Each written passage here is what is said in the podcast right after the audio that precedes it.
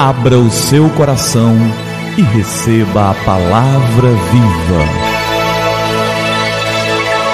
Graça e paz da parte do nosso Senhor e Salvador Jesus Cristo. Eu sou o pastor Gilberto e eu quero te entregar a palavra viva. E o nosso tema de hoje é banho de leite. Certa vez, duas moscas caíram num copo de leite.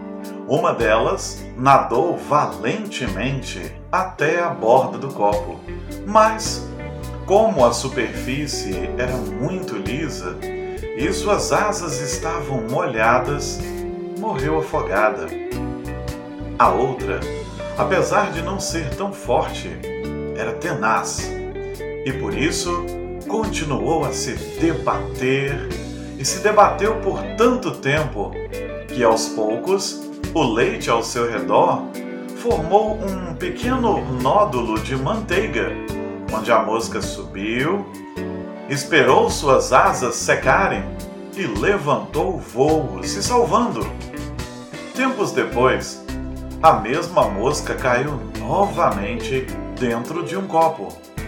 Como já havia aprendido em sua experiência anterior, começou a se debater na esperança de que no devido tempo se salvaria. Outra mosca, passando por ali e vendo a aflição da companheira, estendeu a mão, mas a mosca declinou. Já havia passado por isso e saíra sozinha. Não precisaria de ajuda. Debateu-se até a exaustão e nada de aparecer nódulos de manteiga, pois desta vez, dessa vez, o copo não era de leite, mas de água. Cada experiência deve ser encarada como única, nova, pois raramente as condições e circunstâncias se repetem exatamente do mesmo jeito. E em Gálatas, no capítulo 1, nos versos 8 e 9, está escrito: Mas ainda que nós, ou um anjo dos céus, pregue um evangelho diferente daquele que pregamos a vocês, que seja amaldiçoado.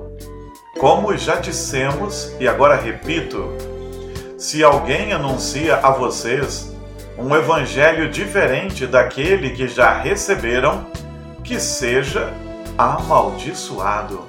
Queridos, o que nós precisamos é da palavra de Deus.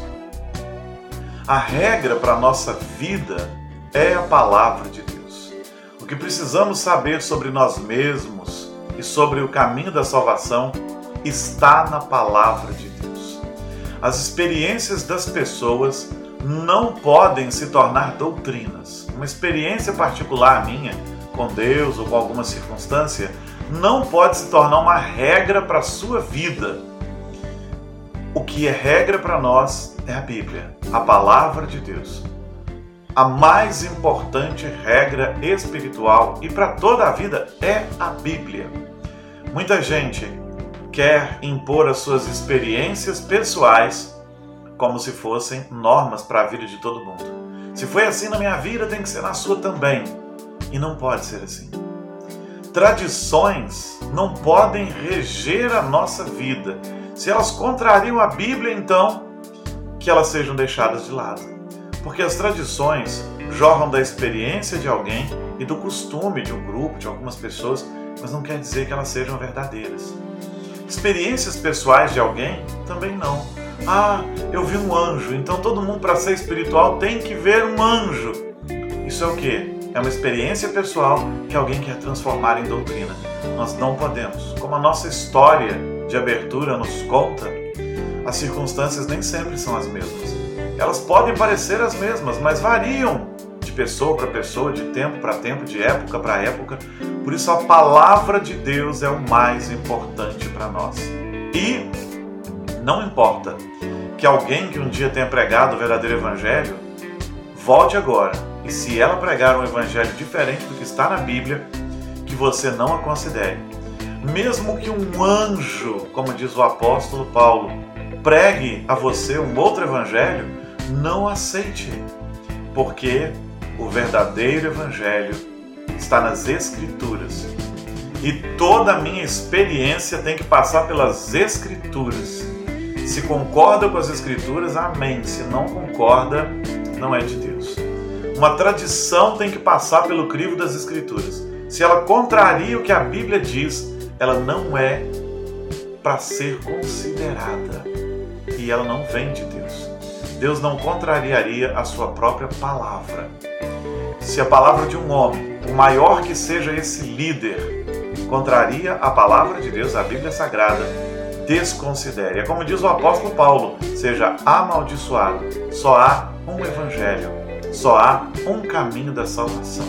A experiência pessoal de um homem, o que um homem acha, ele pensa por si mesmo, não nos conduz à salvação e a uma vida de fato, de verdade com Deus. Para que isso aconteça, nós precisamos da Bíblia Sagrada, a nossa única regra de fé. A fé verdadeira é aprendida na Bíblia, a nossa única regra de prática. A Bíblia é suficiente para nos abençoar, nos transformar, nos edificar, nos apontar o caminho da salvação e nos mostrar como devemos viver. Que o Senhor te abençoe e que a Bíblia seja muito importante para você, seja o mais importante para você. Lembrando, Experiências pessoais podem ter me edificado, mas elas não podem ser tornadas doutrinas, porque as outras pessoas vivem circunstâncias diferentes, momentos diferentes. E ainda que as coisas pareçam ser iguais, há sempre circunstâncias diferentes, como a mosca, que ora caiu no leite, ora caiu na água. Que o Senhor nos abençoe então. Em nome de Jesus. Vamos orar? É tempo de falar com o Senhor do Universo. Pai querido, obrigado pela tua palavra. Que vivamos a tua palavra com alegria e que a tua palavra, a Bíblia Sagrada, seja o mais importante para nós. Que vivamos a Bíblia, que amemos a palavra, que possamos lê-la como palavra do Senhor que ela é, cheios de temor e iluminados pelo Espírito Santo. Em nome de Jesus. Amém. Amém. E antes de falar aquilo que eu falo em todo encerramento de vídeo, antes dos meus bordões, eu quero deixar só mais uma coisa para você. Quero te dizer o seguinte: que a Bíblia posta na estante da sua casa, como eu tenho algumas ali, se ela fica só ali, ela é só mais um livro na estante da sua casa. A Bíblia aberta num porta-bíblias em cima de um móvel da sua casa pode ser só uma peça decorativa, não será a palavra de Deus. A Bíblia aberta no Salmo 91, em cima de um móvel da sua casa, não vai te proteger de coisa alguma. A Bíblia não é um amuleto. A Bíblia é palavra de Deus, mas ela só é palavra de Deus quando você lê, pede direção ao Espírito Santo e crê que ela é a palavra de Deus. Crê na Bíblia, crê na palavra, ore ao Senhor e peça a Ele para que na pessoa do Espírito Santo te ilumine para entender a palavra. Amém? Que Deus te abençoe. E que a palavra viva transborde em seu coração. Que a palavra viva transborde em nossos corações.